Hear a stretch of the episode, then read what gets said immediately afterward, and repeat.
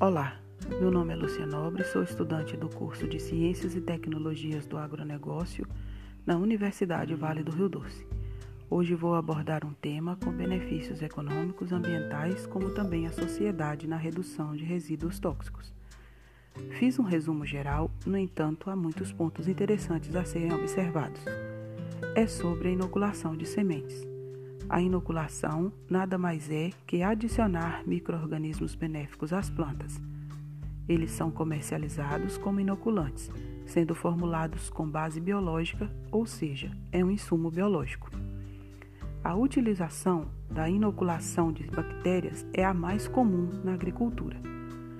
Ela estimula o crescimento das plantas pela combinação de diversos mecanismos de atuação.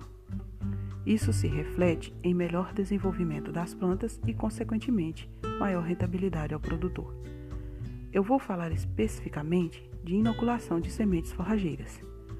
A inoculação de sementes de forrageiras pode substituir fertilizantes por custo 10 vezes menor.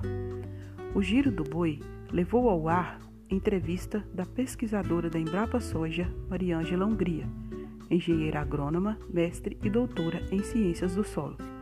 Mariângela falou sobre sua pesquisa com bactérias promotoras de crescimento vegetal. Bactérias que são promotoras do desenvolvimento das plantas e verdadeiras indústrias de fitormônios. Inicialmente utilizadas no Brasil para culturas como soja, milho e trigo, mas que demonstrou bons resultados também para sementes de pastagens. Nas pesquisas desenvolvidas pela Embrapa, descobriu-se que o pecuarista pode poupar uma aplicação de até 40 quilos por hectare de ureia em sua pastagem. O Brasil importa mais de 70% dos fertilizantes que consome, que é cotado em dólar e é muito caro. O custo da inoculação das sementes de forrageiras é 10 vezes menor que o preço de 40 quilos de ureia. O pecuarista poderia substituir uma aplicação de fertilizantes por um valor 10 vezes menor e ainda produzindo mais. A Embrapa Soja, em Londrina, Paraná, promoveu uma aula rápida para ensinar a importância da inoculação de sementes. Bom, como os micro-organismos podem auxiliar nas pastagens nacionais? Cerca de 120 milhões de hectares de pastagens são plantadas e cerca de 80 milhões de hectares são de branquiária com 70% em algum grau de degradação. O inoculante, porém, poderia ser empregado na recuperação de pastagens, promovendo maior capacidade de suporte animal, com mais renda na mesma área. Os microorganismos bons, como um todo, têm vários mecanismos nos quais podem beneficiar o crescimento das plantas. Alguns repelem os microorganismos indesejáveis, tornando o ambiente mais favorável ao desenvolvimento das plantas.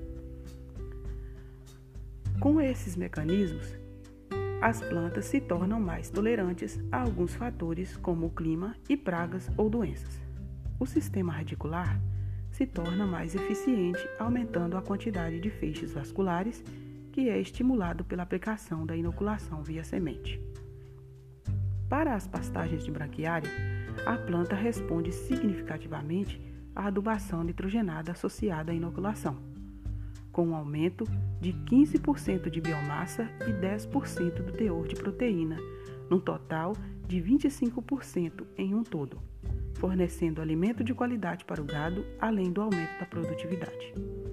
No ponto de vista ambiental, a inoculação favorece a retirada de carbono da atmosfera e colocando-o no solo fornecendo o equivalente a 100 kg de carbono por hectare.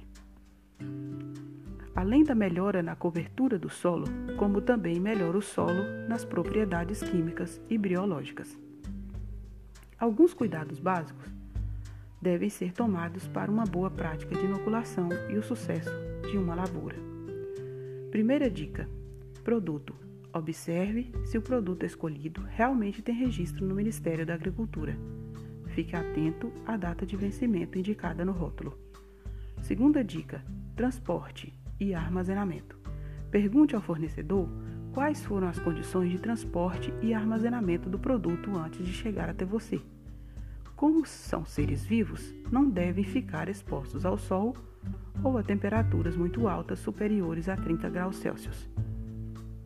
Essa dica também serve para você armazene o inoculante em local adequado ou pode perder o produto.